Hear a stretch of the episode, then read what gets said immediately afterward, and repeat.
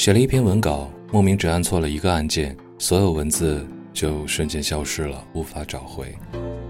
这种持续惯性的意外消失会非常扫兴，瞬间可以中断写作。我也不愿意回想刚才我说了什么，所以打算从头再来。想到最近北京的天气很无常，热一天冷一天，风一阵雨一阵，只能用变换的衣服来配合着。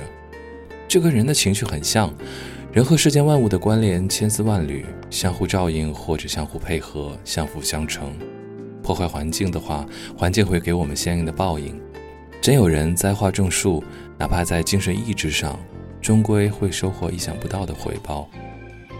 记得昨天一场科技发布会的末尾说：“万物互联的时代，没有人是一座孤岛。”可真的有人感觉到，科技逐渐便捷，人越来越活成了孤岛。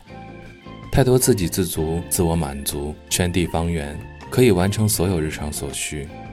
这样的生活其实离我们并没有很远，其实已经沉浸其中了。所以我尽可能在日常生活里保持一些所谓多余的知觉。前瞻性给我们带来的未来。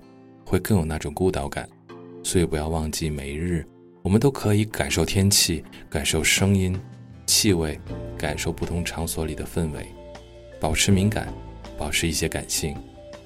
时间久了，自己一些断断续续的习惯会开始变得珍贵，变成自己某种认知逻辑，然后演变成持续性的想法以及吸取，在最后存入自己的孤岛中，待合适的机会去表达。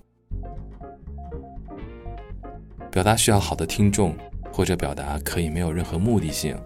表达在我这里变成了漫无目的的音频录制，哪怕丢失了原有的文稿，也强制性的说了一些只言片语。你可能一下子不知道我在说什么，不过就是活成孤岛并不可怕，那也要做一个充满自由意志和想法、流动漂移的孤岛。